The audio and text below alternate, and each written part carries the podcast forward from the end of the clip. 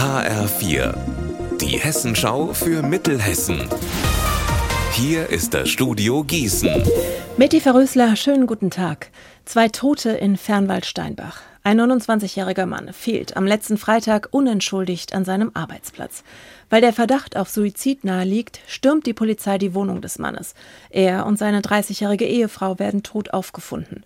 Derzeit gehen die Ermittler davon aus, dass der Mann zuerst seine Frau und dann sich selbst umgebracht hat. Der umstrittene Verkehrsversuch in Gießen soll trotz offener Rechtsfragen vorerst nicht abgebrochen werden. Das hat der Gießener Bürgermeister Alexander Wright heute auf einer Pressekonferenz erklärt. Demnach will die Stadt am Hessischen Verwaltungsgerichtshof in Kassel gegen ein Urteil vorgehen, das den Verkehrsversuch als rechtswidrig einstuft. Alexander Gottschalk, warum ist das denn notwendig? Das ist notwendig, weil das Gießener Verwaltungsgericht gestern geurteilt hat, dass die Stadt den Verkehrsversuch im Vorfeld nicht gut genug begründet hat.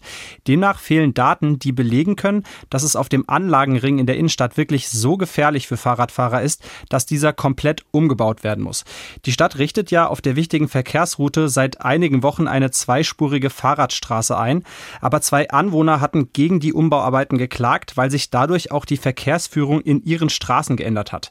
Die Stadt hat jetzt vier Wochen Zeit, um nachzuweisen, dass auf dem Anlagenring eine sogenannte einfache Gefahrenlage besteht. In dieser Zeit sollen die Bauarbeiten für den Verkehrsversuch weitergehen. Parallel wird aber vorsichtshalber dessen Abbruch vorbereitet. Starten sollte der Verkehrsversuch ursprünglich im September. Alarm in einem Getränkemarkt in Bad Camberg. Die Polizei wird gestern in der Nacht gerufen. Der Verdacht Einbruch. Es stellt sich aber heraus, ein Mann war kurz vor Ladenschluss in dem Getränkemarkt auf die Kundentoilette gegangen und war eingeschlafen. Laut Polizei wacht er gegen zwei Uhr nachts wieder auf und bekommt Panik. Alle Ausgänge sind abgeschlossen. Der Alarm löst aus und die Polizei rückt an. Aus dem Markt hören die Einsatzkräfte ein Klopfen. Durch ein vergittertes Fenster sprechen sie den Mann an und können den Mitte 40-Jährigen über den Notausgang befreien. Warum er eingeschlafen war, ist noch unklar. Eventuell war Alkohol im Spiel, teilte die Polizei mit. Unser Wetter in Mittelhessen. Der Abend endet mit Schauern und Gewittern. Die Tiefstwerte liegen in der Nacht zwischen 19 Grad in Runkel und 17 in Driedorf. Morgen etwas kühler.